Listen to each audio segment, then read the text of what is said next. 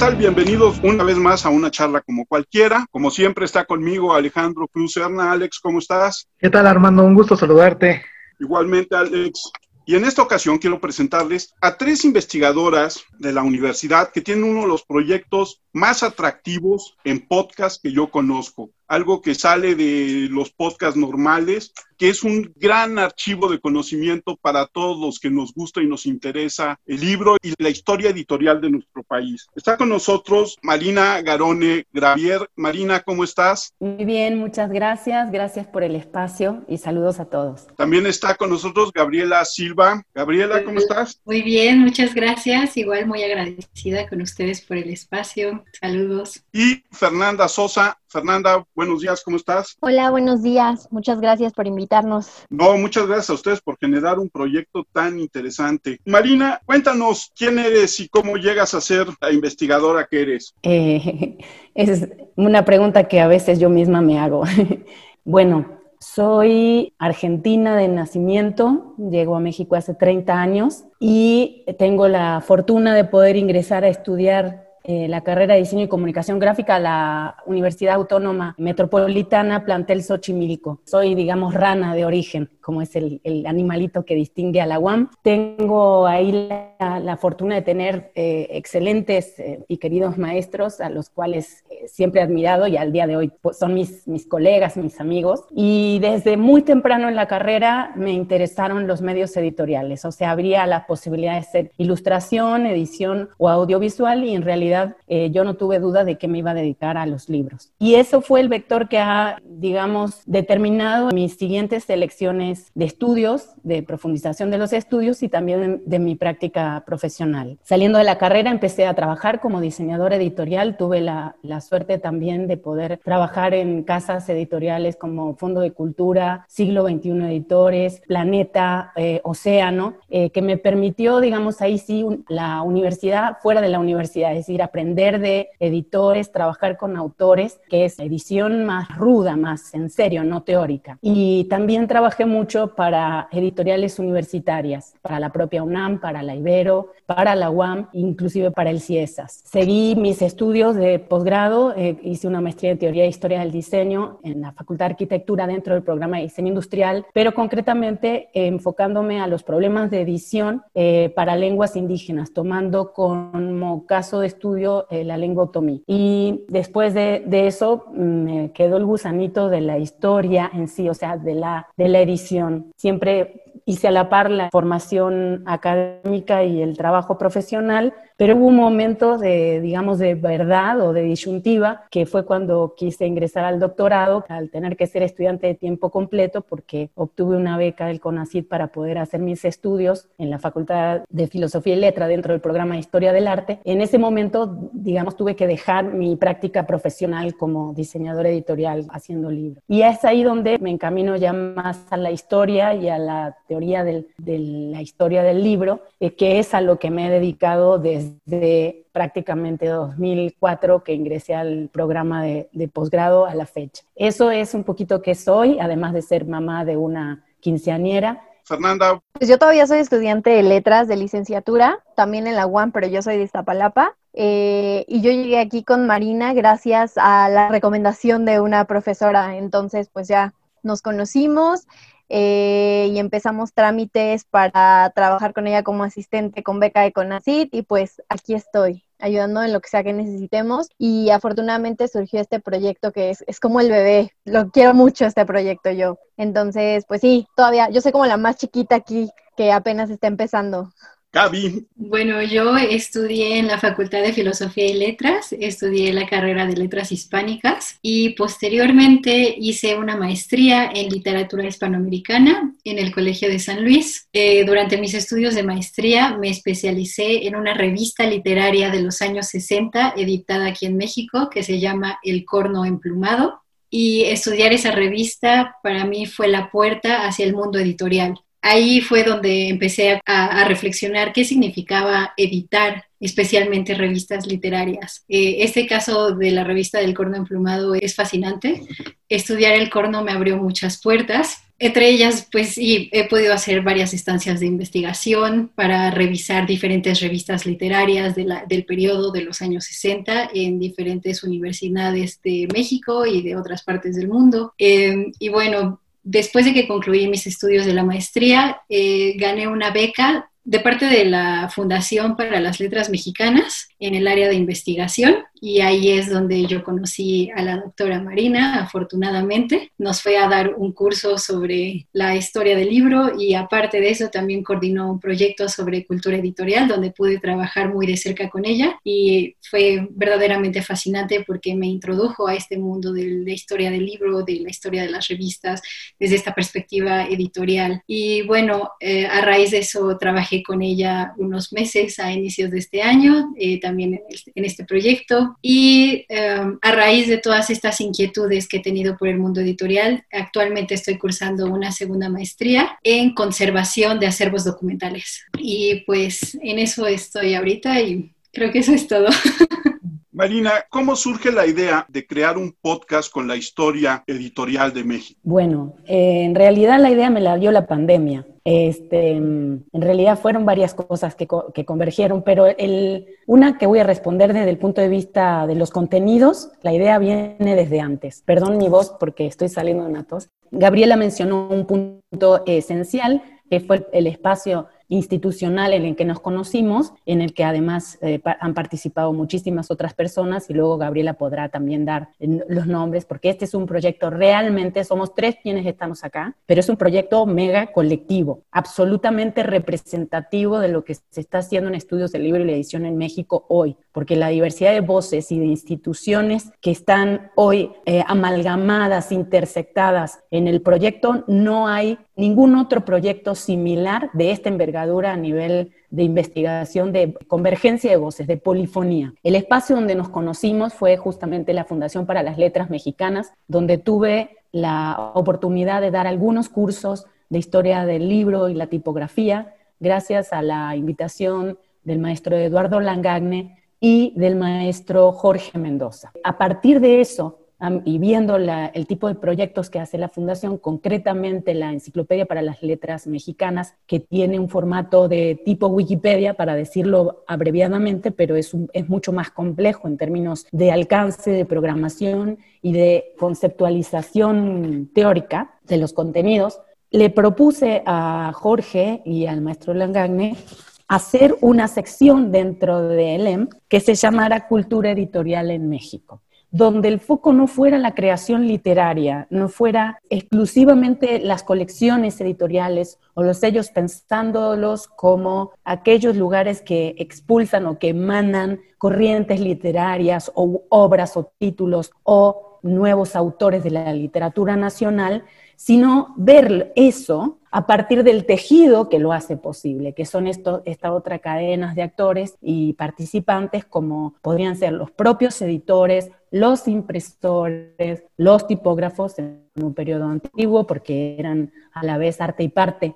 editores y productores materiales de estas obras, los diseñadores, y habíamos planteado también que contemplara los circuitos de distribución. Ese proyecto que pensamos se estuvo gestando durante más de un año y tuvimos dos emisiones. Durante 2018 fue la primera y 2019 fue la segunda de contenidos. Estos contenidos son consultables al día de hoy, son documentos escritos de longitudes diversas, en algunos casos son verdaderos ensayos de hasta 50 cuartillas y en otros son semblanzas o reseñas más breves. Este proyecto, digamos, terminó su segunda etapa y quedó, digamos, cristalizado, digamos, quedó en stand-by. Nunca se cerró la puerta, pero no hubo en sí la posibilidad de hacer una continuidad este gusanito de ver estos, eh, no solo los actores, sino también los procesos, de darle consistencia a estos personajes y a estos, a los sellos y a, las colecciones, em, obviamente tenía un afán eh, de exhaustividad o un afán enciclopédico, pero por lo mismo, digamos, la ambición tiene que tener un método para poder no quedarse solamente en un planteamiento teórico. Lo que pasó con la pandemia es que tuve yo como una especie de, sensación, por un lado de energía extrema, pero por otro lado de desesperación mayúscula, de ver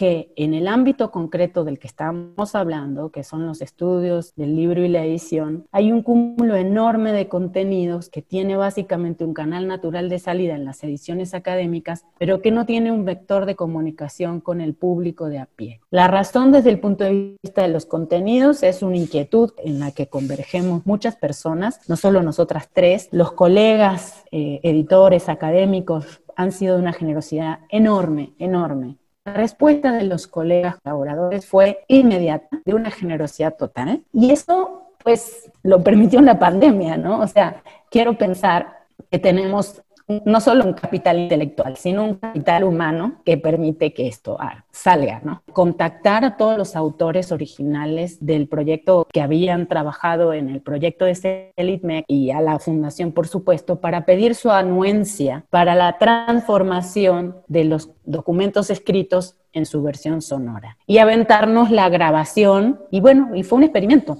Y creo que por ahorita, como decía el, el chiste, Chusquisito va bien.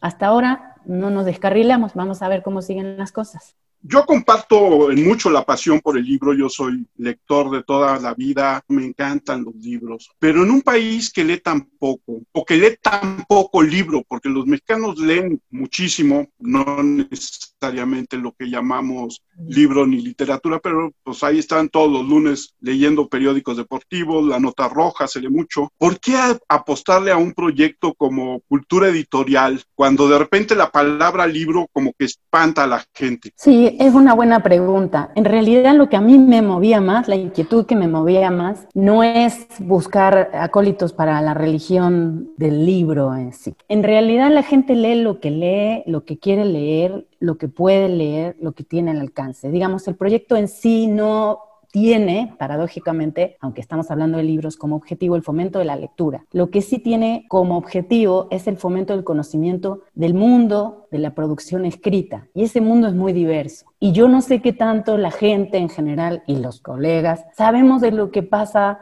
en una editorial o cómo se constituyó un sello o qué pasó con tal o cual impresor. Digamos, hay una parte de nuestro conocimiento nacional, por decirlo a veces, las cuestiones de las fronteras de los estados-nación pueden ser también un poco estériles para un proyecto así, porque tenemos un montón de exiliados españoles que trabajaron en la industria editorial mexicana o del exilio sudamericano que también han sido sumamente activos, pero digamos, el recorte lo, para no quedarnos como Buzz Lightyear al infinito y más allá, lo centramos en México, yo no sé qué tanto la gente sabe, inclusive uno mismo sabe de qué pasa en la edición en Yucatán, en Aguascalientes, en Jalisco, en Chiapas, porque nuestro país es enorme, es diverso, es maravilloso, parece verdad de perogrullo, pero lo es en todos los sentidos, también en el del mundo editorial. Entonces, el objetivo no es tanto el fomento de la lectura, que la gente diga, ay, tengo que leer más, ay, este año no leí. No, es decir, hay personas que están trabajando de esto, que forman parte de una constelación de, operarios, eh, operarios intelectuales, operarios manuales, operarios híbridos, que están hace muchísimo tiempo. Desde el siglo XVI México hace libros. De América Latina es el país con la mayor historia de producción editorial. Y no lo digo como para decir, ay, pues tenemos este,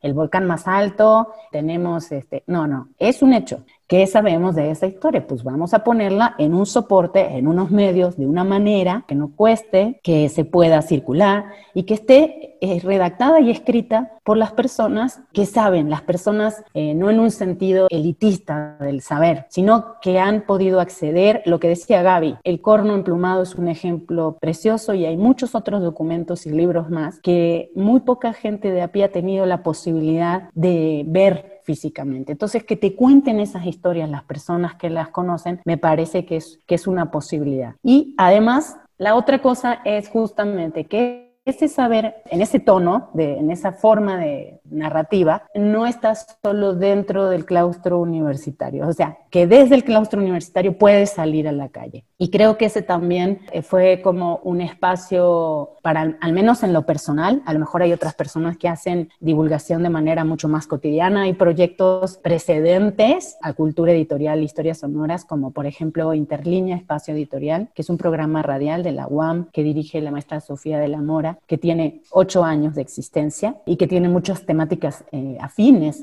a, esta. El formato es más como el que tú estás manejando, de entrevistas. Es un programa de radio al uso. No es un podcast, ¿no? Entonces, en esa medida nos interesaba un poco eso. A mí no me quita el sueño pensar que la gente no lee, porque pues lee de todo y lee lo que puede, pero me importa más esta cuestión de que conozcan quiénes hacen lo, lo que ellos están leyendo. Esa era parte de lo que me interesaba. Gaby. Agregando nada más a lo que dice Marina, es que es muy interesante conocer la cultura editorial y que la gente de a pie conozca sobre esta cultura, porque generalmente es algo que está tras bambalinas, no es algo que se ve a primera instancia.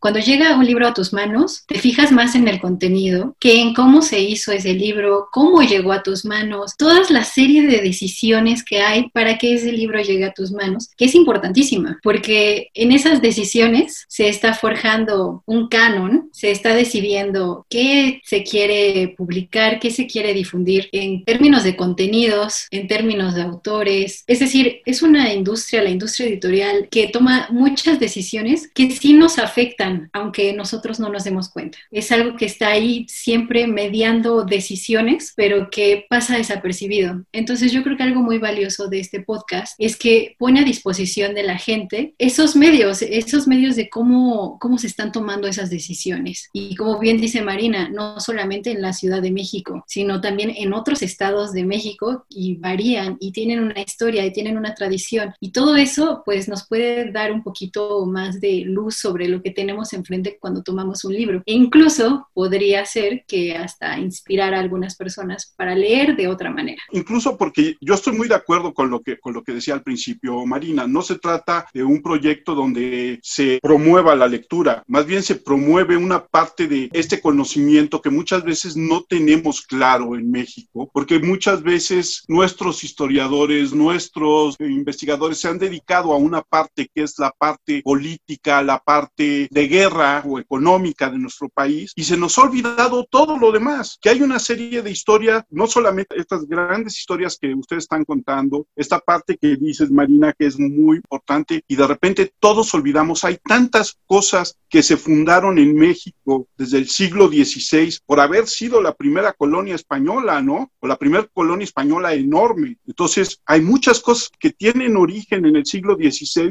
y nadie lo sabe, ¿no? Lo obviamos, lo olvidamos. El año que entra se cumplen los 500 años de la fundación de la Ciudad de México y es bien importante que rescatemos estas historias que nos hablan de ese pasado, es donde se forjó la nación como hoy la conocemos, eh, porque al final del día, yo siempre he insistido, somos mestizos, tenemos una población de pueblos nativos muy grandes, ¿cierto? Pero la gran mayoría somos mestizos y no somos ni, ni, pueblos nativos ni tampoco somos españoles. Y la mexicanidad se fundó durante la colonia y todo lo que se fundó en la colonia lo estamos perdiendo. Incluso caso que dices del libro, de las imprentas, de las editoriales, lo mismo pasa con las empresas. Y yo de repente me encuentro con la empresa más antigua que hay en América Latina, es una vitivinícola mexicana que se fundó en la colonia. Y no estamos contando esas historias que también de repente se vuelven no solamente historias muy importantes en el caso de la historia editorial mexicana por el asunto de que es un reflejo también, como decías, Gabriela, de que lo que se editaba, pero hasta estas fechas lo que se edita también se edita en base a las necesidades o a la demanda de lectura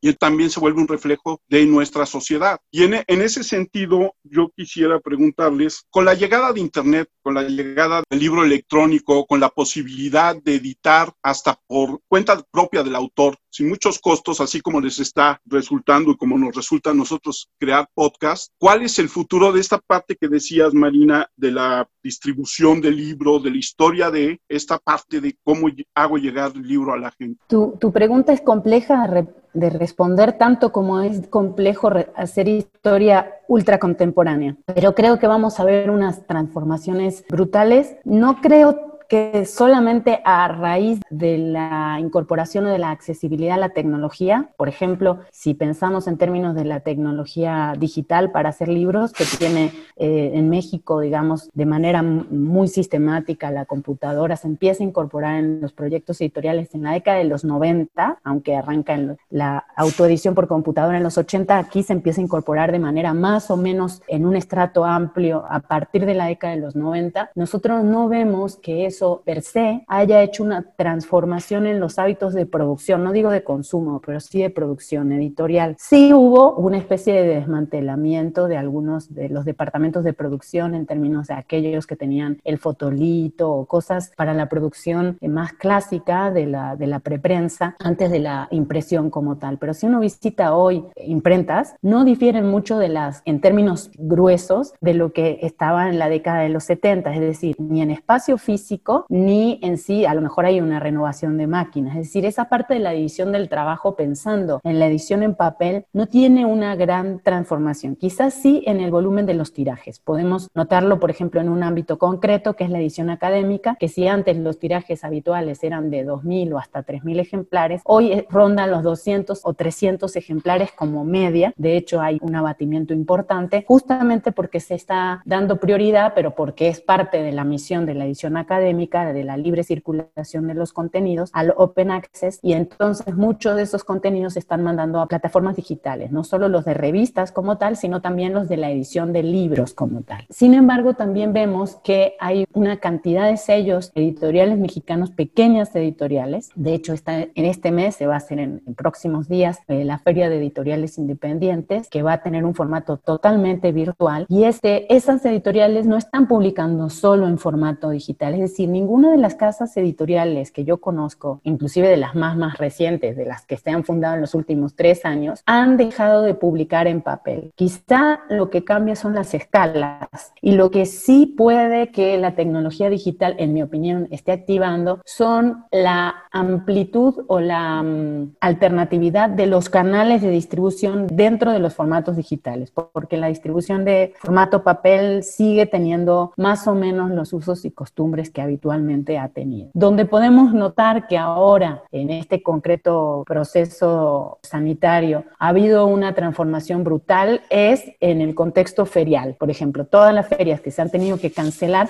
todas se han mandado a modalidad virtual. Obviamente no se le puede pedir a una feria virtual que cumpla las mismas funciones ni de socialización, ni de distribución, ni de conocimiento en sí de los sellos. Es decir, ahorita estamos, quizá me aventuraría a decir, no soy una teórica de la edición y la circulación del libro, pero sí estaríamos en un estrato de acoplamiento, en un momento de adaptación del formato de las ferias a lo que tiene que ver la circulación de los libros. Que ya antes tenemos el caso de, de las cadenas de librerías clásicas de México, más las internacionales, esa que empieza con A, este, que a veces son medio gandallas, que han propuesto el uso de los metadatos para la circulación de esos documentos. Pero curiosamente eso nos puede abrir un horizonte magnífico de diálogo entre librerías, circulación y consumo con bibliotecas, porque esos metadatos, antes de que existiera la circulación digital del libro, están en las bibliotecas. Tú cuando vas a una biblioteca, ahora ya hay catálogos digitales, básicamente lo que buscas son metadatos, autor, título, año de edición, sello editorial y, en todo caso, el género o, digamos, el encabezamiento de materia que se le llama. Entonces, me parece que eh, las mayores transformaciones van a estar a nivel de la circulación. Sí hay la posibilidad de que una misma persona en su computadora pueda hacer la edición del texto, el diseño gráfico de la obra y genere el PDF para publicar algo. O sea, eso sí, evidentemente también hay no solo un abatimiento de tiempos de producción y por ende costos de producción y por lo tanto pauperización de las profesiones vinculadas con eso. Es decir, ¿dónde van a trabajar hoy tantos editores, diseñadores, correctores cuando se empieza a insularizar tanto la cadena? Yo creo que hay muchas opciones para eso. Una es eh, la del vaso medio vacío o largarse a llorar. Y la otra es pensar que nuestro mayor activo son las neuronas. ¿Qué vamos a hacer en estas circunstancias? ¿Cómo vamos a tejer alianza? ¿Desde dónde vamos a publicar? ¿Desde dónde vamos a producir? ¿Y para quién? Porque ese es el punto también. Como tú bien decías, ¿quién va a consumir ahora esos materiales? Yo no tengo las respuestas a todo eso. Esta no es la primera vez que la industria editorial tiene un quiebre tecnológico. Digo, todo el mundo ha visto por ahí los memes circulando que los escribas medievales estaban estaban aterrorizados. Y hay registros que no son memes, que son documentación histórica, que estaban aterrorizados por el invento de la imprenta tipográfica. Y lo mismo pasó con la litografía en el siglo XIX. Y tenemos ahí peleas entre Rafael de Rafael e Ignacio Cumplido, que uno le apuesta más a la litografía y otro a la tipografía. Entonces siempre vamos a tener esta cuestión que no es solamente filosófica o epistémica, sino también política y económica. Ahora yo no tengo la información ni la capacidad de ver el universo completo de lo que está pasando como para ver cómo vamos a salir de este, yo lo pensaría como un reto, no como una condena. Pero creo que vamos a, tener que reinventarnos en muchos sentidos. Y también la academia, ¿qué vamos a estudiar, no? Eso también. ¿Y cómo lo vamos a difundir? Exacto. Gaby, ahora sí, cuéntanos del Corno Emplumado. Claro que sí. Bueno, El Corno Emplumado es una revista literaria de los años 60, editada aquí en la Ciudad de México por dos poetas, Margaret Randall y Sergio Mondragón. Margaret Randall es una poeta nacida en Albuquerque, pero que radicó aquí en la Ciudad de México durante los años 60, mientras editaba esta revista. Sergio Mondragón es un poeta de Cuernavaca, pero que estudió aquí en la Ciudad de México periodismo. Y bueno, esta revista es, es muy fascinante, muy interesante en términos editoriales, porque al ser editada por dos poetas de dos nacionalidades distintas, lograron un alcance internacional que fue bastante atípico para esa época. El corno emplumado se distribuyó en México y en Estados Unidos, pero también en todos los países de Latinoamérica y llegó hasta la India, llegó a Australia, llegó a Reino Unido. Tuvo un alcance bastante, bastante atípico y esto lo lograron por la manera en la que tejían redes con poetas de diferentes partes del mundo mediante cartas. Entonces, la correspondencia fue muy importante para poder tejer estas redes de comunicación y de comunicación también este, editorial de alguna manera, porque los escritores cuando le escribían una carta a Sergio Mondragón y ellos estaban desde, no sé, Colombia, les estaban explicando cómo era la mejor manera para vender una revista literaria en su país, cómo era la mejor manera de que tuvieran lectores. Eh, se hablaba mucho sobre los sistemas de distribución de estas revistas, ¿no? Y también este, había la comunicación sobre lo que se estaba publicando en otros lados que tenía los mismos intereses o la misma visión del corno emplumado, que estaba enfocada a la innovación, a la vanguardia, y a salir de las normas establecidas. bueno, es una revista muy interesante. Yo en el podcast grabé una cápsula precisamente sobre las ediciones del corno emplumado, que también es un caso muy particular porque aparte de ser una revista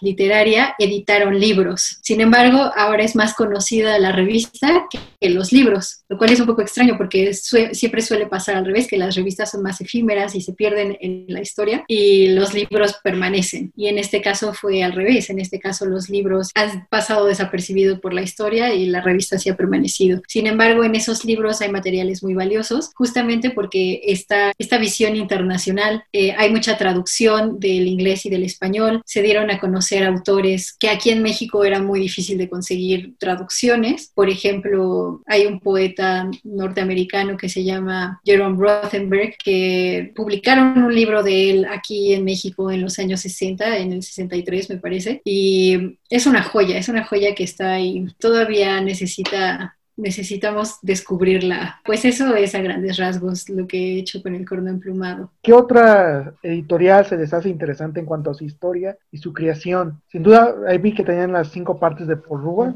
muy extensa Porrúa, muchos años, también así que ahí todavía sigue, muy malas traducciones, dicho sea de paso, pero bueno, esa es otra cosa. pero cuál, además de esta, ¿cuál es, les parece que la editorial interesante en su nacimiento? Fer, ¿podrías contar un poquito, que creo que es una muy buena pregunta, eh, estamos asumiendo que la gente sabe qué contenidos tenemos y creo que la pregunta que, nos acaba de hacer Alejandro justamente va en esa dirección. ¿Podrías contar a los títulos de algunos podcasts, los nombres de algunos colaboradores o sus áreas de procedencia, sus instituciones? Ah, quizá digo sin vender la piel del jabalí, pero sí que, viene a futuro, ¿no? De, algunos de los que sí se están produciendo ahorita. Claro, pues en primer lugar tenemos contenido que está relacionado con semblanzas de editores, semblanzas de tipógrafos, tenemos contenido relacionado con, eh, como comentaba, como comentábamos anteriormente, con el proceso editorial en un momento determinado en zonas determinadas, por ejemplo, en Yucatán, en Aguascalientes. Tenemos también historias de editoriales, historias de revistas, historias de un montón de cosas. Siendo, siendo honestos, a mí me gustan mucho las de historias de editoriales y precisamente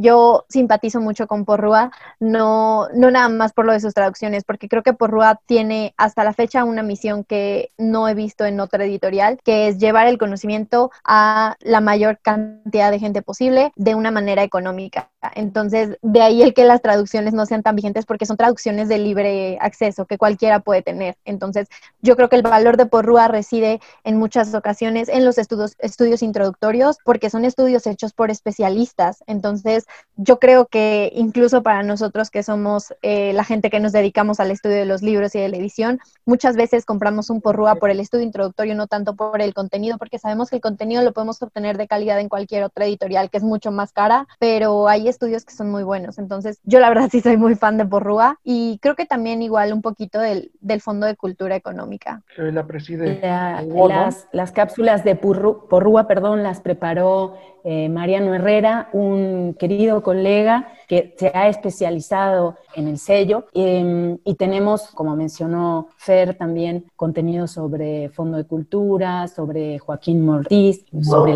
el sello Cultura también, que prácticamente nace pues con el siglo, digamos, son casas muy antiguas. Eh, en este caso, por ejemplo, estuvo a cargo las semblanzas de cultura eh, por parte de la pluma de la doctora Freya Cervantes, académica de la UAM Iztapalapa.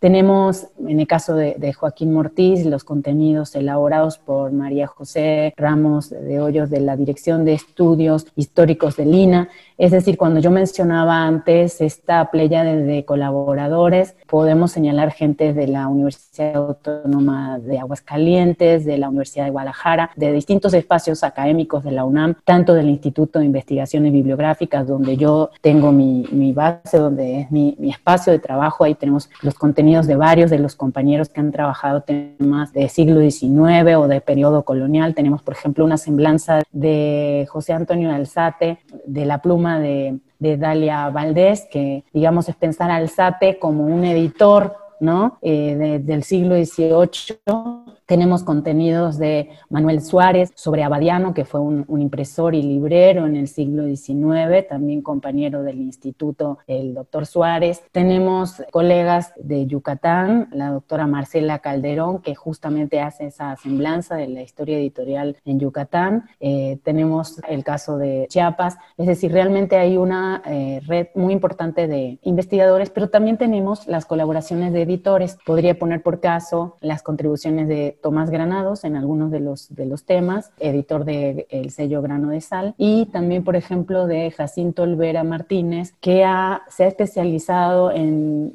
casos de editoriales alternativas, artesanales o emergentes, ¿no? Él ha trabajado bastante el tema de la edición artesanal. Él hizo su tesis de maestría en, en el posgrado de diseño y producción editorial de la UAM Xochimilco, de donde es un manantial, digamos, de proyectos de investigación, de tesis muy eh, interesantes sobre distintas facetas del amplio campo de los estudios del libro y la edición y él mismo es un editor y que hace desde la corrección de estilo a, hasta todo. Entonces, con esto quería un poco responder a Alejandro, complementando a Fernanda. Tenemos tanto de sellos pequeñitos y novedosos como sellos que ya no existen, ¿no? Eh, la perspectiva de los contenidos se va haciendo de manera muy armónica, digamos, muy, es muy dinámica como va creciendo, ¿no? Digamos que en un momento futuro vamos a ver un rosario, eh, perdón la metáfora tan religiosa, pero de contenidos diacrónicamente y que muestren una vastedad de campos de la edición muy, muy amplio. No estamos solamente tratando el tema de la edición académica, aunque tenemos las cápsulas, por ejemplo, de Camilo Ayala, que es un gran conocedor de la edición académica, concretamente de cuestiones que se hayan hecho en la UNAM, en la dirección de publicaciones de la UNAM, pero tenemos muchos, muchos contenidos. Entonces, digamos que hay helado de muchos sabores para quien quiera dar la probadita. Eso me llama mucho la atención, cómo han sabido abrirse a todo el país. Somos y hemos sido tan centralistas que muchas veces nos olvida ver más allá de nuestro ombligo, ¿no? Y creo que uno de los grandes aciertos de cultura editorial, historias sonoras, es ese. Sí, eso, eso sí fue una, un objetivo que desde el primer proyecto vinculado con este, digamos desde el antecedente que fue Cultura Editorial de la Literatura en México, nos propusimos descentralizar, no plenamente deschilanguizar, pero sí abrir un poco la cabeza y ver qué es lo que pasa.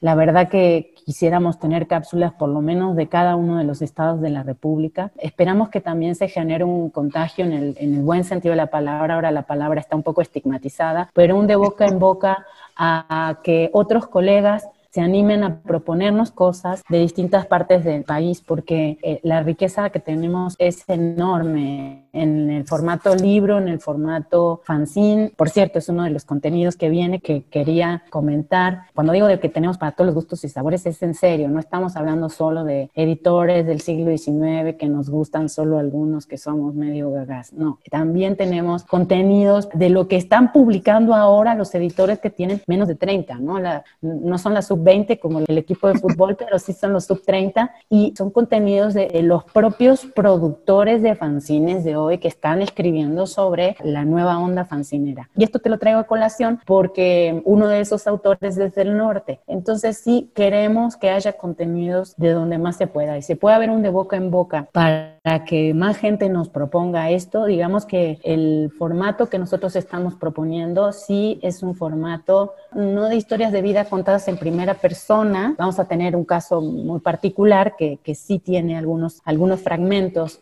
como si fuera una entrevista en primera persona, pero en sí el formato es como si tú estuvieras oyendo un cuento, eh, no un verso, no una historia ficticia, sino como si te estuvieran contando, como cuando nuestra mamá nos contaba pequeñas historias de niño. Ese es un poco la, el sentido, pero cuidando eh, la calidad de los contenidos y la documentación de los contenidos. Las cápsulas tienen, obviamente cada tema tiene una producción editorial atrás enorme, pero cada tema tiene al menos tres o cuatro recomendaciones para que si la escucha quiere saber más, pueda remitirse a esas obras. Entonces, para que no se queden con ganas de más, pero sí hemos procurado hablar, si vamos a hablar de México, México no es solamente la Ciudad de México. Entonces, tenemos como mucho cuidado en usar ciertas expresiones para que lo que estamos diciendo que estamos haciendo sea exactamente lo que decimos que estamos haciendo. Y no te digo una cosa porque entiendas otra. Eso no es el espíritu del, proyecto, queremos ser coherentes en ese, en ese sentido y esa coherencia implica también que está invitado todo el mundo a escribir. Y el que lo quiere intentar, le damos los instrumentos. Y es más, y ustedes lo podrán comprobar, hay autores que se han sentido tan estimulados que dicen, yo quiero grabar mi propia cápsula. Entonces, muchas de esas cápsulas están en, en la voz de sus escritores, ¿no? Hace mucho tiempo la UNAM tuvo un proyecto que, que era justamente grabar en acetatos a, Paz, a Rulfo, a Cortázar, ¿no? Este, no, no nos estamos poniendo a la par, pero digamos, para nosotros el que los propios escritores hayan querido dejar su huella sonora también es algo muy significativo. Para muchos de ellos fue muy divertido, para otros fue aterrorizante, para otros lo hicieron 20 mil veces. Y también quiero mencionar, eh, Fer, no sé si tengas los nombres a la mano, que tenemos una serie de lectores voluntarios, es decir, colegas que no son escritores, pero que quisieron sumarse al proyecto donando su voz para leer los contenidos de otros. Entonces el proyecto tiene como una cantidad de mm, elementos de generosidad, altruismo y colaboración impresionante y este es uno. Entonces sí me gustaría mencionarlos con nombre y apellido en gesto de gratitud. Inicialmente empezamos como lectoras nosotras tres y ya conforme el proyecto ha ido creciendo, se incorporó con nosotros Nancy Alejandra Trejo Quintana. Ella nos apoyó durante toda esta segunda etapa y ahorita Además de Nancy, agregamos tres lectores más. Uno de ellos es Erika González, Verónica Juárez y el tercero, que es como el más nuevo, que es Oscar Hernández. Entonces, creo que también el hecho de que tengamos tanto voces de autores como voces diferentes eh, dentro del podcast ayuda al escucha a que no se acostumbre únicamente a una voz y que todo el tiempo sea esta persona. Creo que agradecemos mucho todos estos colaboradores porque, vamos, los, las personas que nos están ayudando con las lecturas lo están haciendo de buena fe, no hay ninguna retribución para ellos. Entonces, sí, la verdad es que les agradecemos mucho y es algo que comentaba Marina al inicio. Este es un proyecto de que si bien nosotras somos las que los estamos manejando, es un proyecto de mucha gente porque están tanto los autores como las instituciones que nos autorizaron a utilizar los textos que ya estaban dentro de su repositorio, como estas personas que nos están ayudando con las lecturas. Esa es una parte muy importante de su proyecto que es nunca es monótono. Para uno como escucha resulta siempre muy dinámico, muy atractivo, muy entretenido ir de una cápsula a otra, ir conociendo estos contenidos maravillosos que ustedes están difundiendo. Fernanda, ¿cuántas cápsulas llevan y cuál es el proceso que te lleva? Bueno, ahorita publicadas tenemos 48 contenidos publicados. Algunos, dependiendo de la extensión, están divididos entre contenido en una sola cápsula y contenidos en dos, tres, hasta nueve cápsulas. Hemos tratado de homologarlo todo para que quede en el menor número de cápsulas posible, pero en total yo creo que a la fecha tenemos más de 100 cápsulas publicadas con un total de 48 contenidos y en producción tenemos como 30 ahorita. Si hay algo que me gusta de su proyecto es que cada cápsula dura lo que tiene que durar y no son cápsulas Incluso cuando están partidas en tres, no son cápsulas muy largas, no son cápsulas pesadas, sino que son muy, muy accesibles. ¿Cuál ha sido la respuesta del público, Gaby? Ha sido muy bueno hacer estas cápsulas cortas porque las hace más accesibles al público. No tienes que pasar demasiado tiempo escuchando una cápsula de corte académico, sino que lo puedes hacer en, mientras te estás desplazando de un lugar a otro. Y creo que ha sido una respuesta bastante favorable por parte de nuestros escuchas. ¿Cómo, cómo ha sido la respuesta en, en audiencias medibles? ¿Están saliendo fuera de las fronteras? Sí, creo que eso lo podría contestar mejor Fernanda, que es la chica de la tecnología. Sí, la verdad es que tratamos de monitorear constantemente, al menos una vez al mes, de mínimo, qué tal, qué tal está el podcast en estadísticas.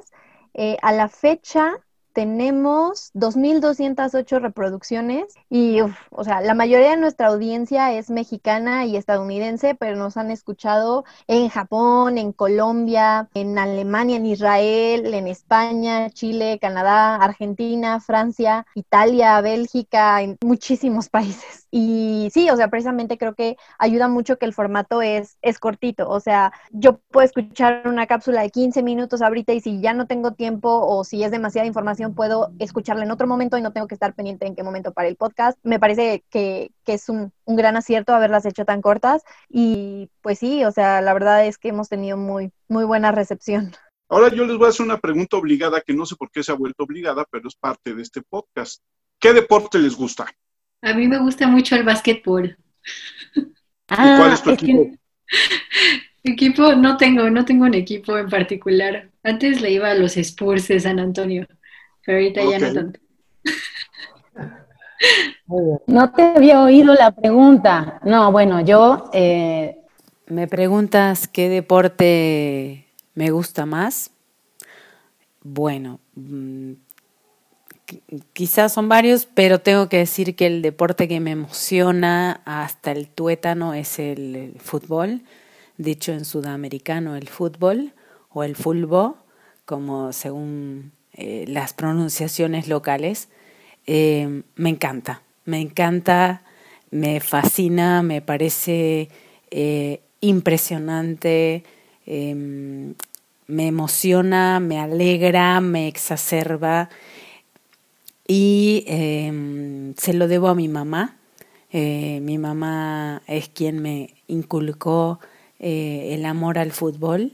Eh, soy de mis, desde mi más tierna infancia hincha de River Plate. En México soy hincha de los Pumas contra todo pronóstico, independientemente de cómo vaya, y me encanta. Y saca de mí em, una, una emoción absolutamente primitiva y un, un lenguaje muy florido, un lenguaje alternativo, por decirlo irónicamente, em, inclusive algunas variantes dialectales que recuerdan a mi tierra eh, natal. Eh, no digo no digo balón, digo pelota, no digo árbitro, digo referí y bueno, varias otras eh, expresiones y bueno, me encanta, me encanta y mm, a veces tengo que no ver el fútbol porque me, llego a, enojar muchísimo. Fuera de eso, hay otros deportes que también me gustan mucho. Eh, el, el básquet por su velocidad y por su eh, la fluidez dancística. Eh, no, no el que se juega ahora, pero como yo soy ya un poquito mayor, el que veía en los 80 era un básquet un poco más parsimonioso de pases, eh, no tan vertiginoso como el que se suele ver, sobre todo a nivel norteamericano. Y mm, hubo un equipo, un Dream Team prácticamente de, de mi pueblo natal, de Cañada de Gómez, con el que, un equipo con el que me crié, al que pude ver que llegó a ser eh, este líder en el campeonato nacional argentino y que fue verdaderamente una delicia. Así que, pero bueno, sí tendría que decir que, que, el fútbol es mi pasión. A mi papá le gustaban otros deportes. Uno que trató en vano de inculcarme, que fue el tenis, y fue una tortura para mí tres años practicar tenis contra un frontón. Además, fue una cosa horrorosa. Fernanda. Bueno, a mí me gusta mucho el patinaje. Yo soy más como de un deporte un poquito en solitario. De pronto he visto roller derby y es chistoso porque, por ejemplo, aquí en México es, es raro encontrar gente que se dedica al patinaje a menos que vayas así como a la Alameda o a lugares muy en específico. Pero a mí me encanta el patinaje. Bueno, nos queda que nos digan cómo localizar el podcast y cuáles son las redes sociales del podcast y las de ustedes. Bueno, están en Spotify y en Apple Podcast. Y está como Cultura Editorial en México, Historias Sonoras. ¿Estoy bien, Fer? Sí, ¿verdad? Sí, es correcto. En Apple Podcast y en Spotify nos encuentran así. Al correo electrónico que es culturaeditorialmx.gmail.com. Redes sociales, apenas estamos por abrirlas. Eh, es un proyecto que tenemos a futuro porque la verdad con todo lo que tenemos de los contenidos que hay que estar editando y todo, no nos ha dado tiempo. Creo que es algo que tenemos todavía en el tintero. Pero sí, cualquier contacto a través del correo o al correo de Marina eh, para proponer contenidos, para más información o cualquier cosa, ahí estamos disponibles. Sí, este, gracias, Fer tiene razón. Mm, nos hemos dedicado al trabajo, no tanto a la exhibición, por eso agradecemos mucho tu, espacio porque no tenemos ni Twitter, ni Facebook, ni nada, ni Instagram, ni nada. Hemos querido generar, bueno, esa es siempre mi perspectiva.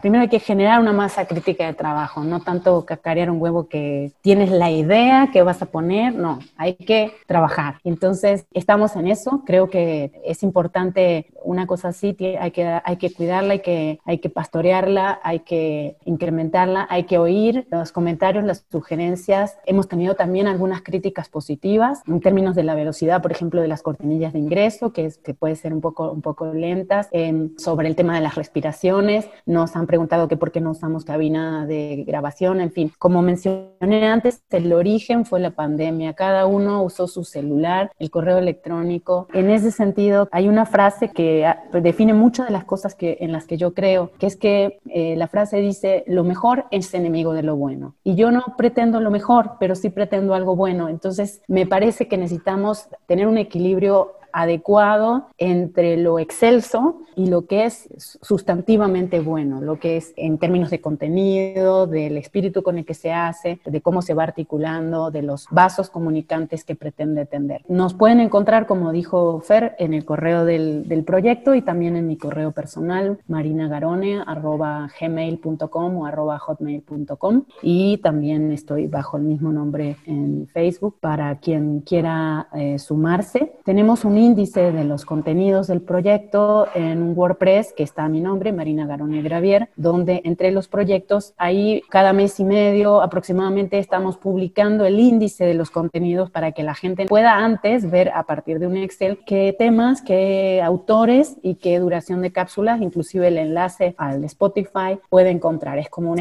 ahorita es como es el único GPS, digamos, si alguien quiere ver eh, a priorísticamente qué contenidos hay. Pero bueno, a lo mejor en un futuro podemos ampliar eso. Yo creo que ahorita nos tenemos que concentrar en, generar y alimentar los contenidos más que la parte de redes. No, no estoy desechándola, pero es un poco que tienes que escoger en qué invertir la energía, ¿no? Sí, pero en ese sentido quiero decirte una cosa, no estás cacareando un huevo que vaya a ser. Tu huevo está creciendo y está muy bien, ¿eh? O sea, va, creo que es un proyecto que donde está ya tiene una solidez y va a crecer, sí va a crecer, porque uno de los retos que nos ponen estos medios electrónicos es seguir alimentando al monstruo, ¿no?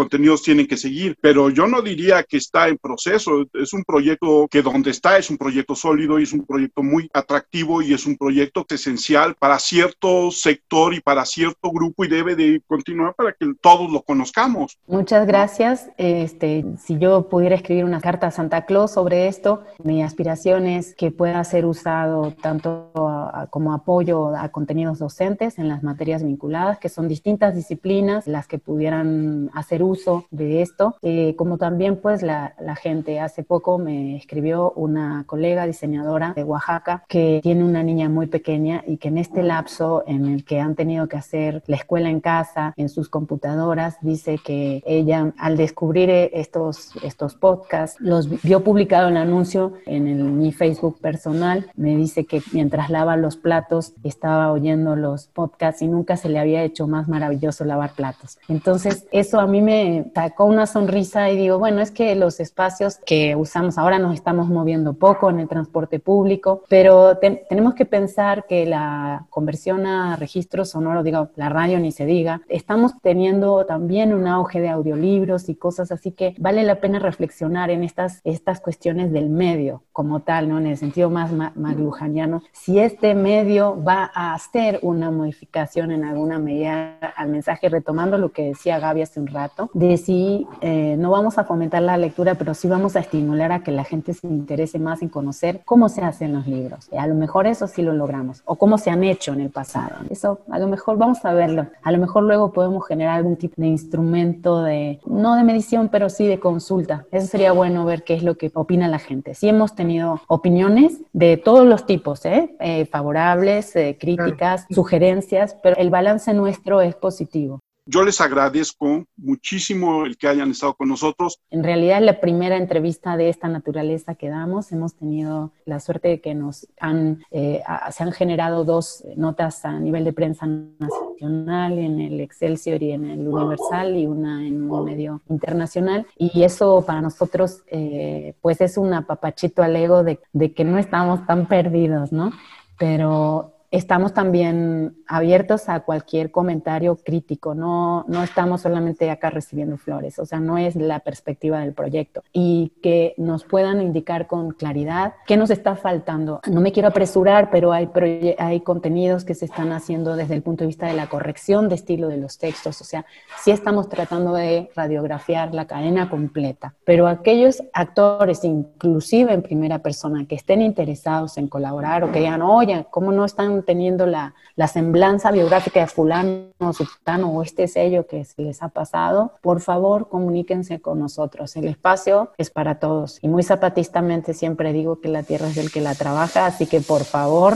Pues yo quiero agradecerles muchísimo la presencia, aceptar la invitación para hablar de un proyecto que yo insisto y ya parece esto comercial, pero creo que es un proyecto de los más interesantes y más importantes que he visto últimamente y que además he visto como podcast, lo cual es muy, muy interesante. A mí esta modalidad del podcast obviamente me parece una maravilla, si no, no estaría yo haciendo uno con Alex y con Fernando, con Violeta, pero creo que ustedes son una muestra de que las posibilidades del podcast están más allá de quienes están haciendo tantos podcasts, que es la moda sobre crímenes y criminales, esto, sobre asesinos seriales y que hay otro nicho y hay otras personas que también buscan otro tipo de información. Yo espero, uno, por dar un seguimiento y dos, porque creo que hay otra serie de cosas con las que me gustaría platicar con ustedes. Hay una serie de publicaciones que vi que hace hecho Marina que me llaman mucho la atención y que sería bueno de repente platicar sobre la historia de la edición gráfica o esta cosa de las tipografías indígenas, que me parece temas muy fascinantes, pero que además no son para mezclarlo ahorita todo, ¿no? Sino yo creo que podemos platicar de ese tipo de cosas más adelante y me va a dar mucho gusto volver, volver a estar platicando con ustedes. Y bueno, Alex, ¿cuáles son tus redes sociales? Mi Twitter es arroba 512-Alex. Yo soy Armando Enríquez, a mí me encuentran en Twitter como arroba cernícalo. Las redes del programa son arroba una charla cualquier uno y nuestro mail es charlapodcast1 arroba gmail.com. Yo quiero agradecer no solamente a nuestras invitadas que hoy nos abrieron una vez más la visión sobre uno de los dos temas que más nos gustan en este, en este podcast, los libros, el libro como libro, no como contenido, como decía esto Marina. Agradecer también a todos aquellos que semana a semana nos siguen escuchando en todo el país, fuera del país, a nuestros amigos en Irlanda. Ojalá un día nos manden un mail para por lo menos saber sus nombres, a Raúl allá en Texas, a la gente en Chihuahua, a la gente en Montreal, en Ohio, en Perú, a nuestros amigos de Perú. Muchas gracias por seguirnos y nos escuchamos la próxima semana. Marina, Gaby, Fernanda, muchísimas gracias. Muchas gracias. Gracias. Muchas, muchas gracias y aquí estamos a tus órdenes para hablar de el apasionante mundo de los libros. Bye.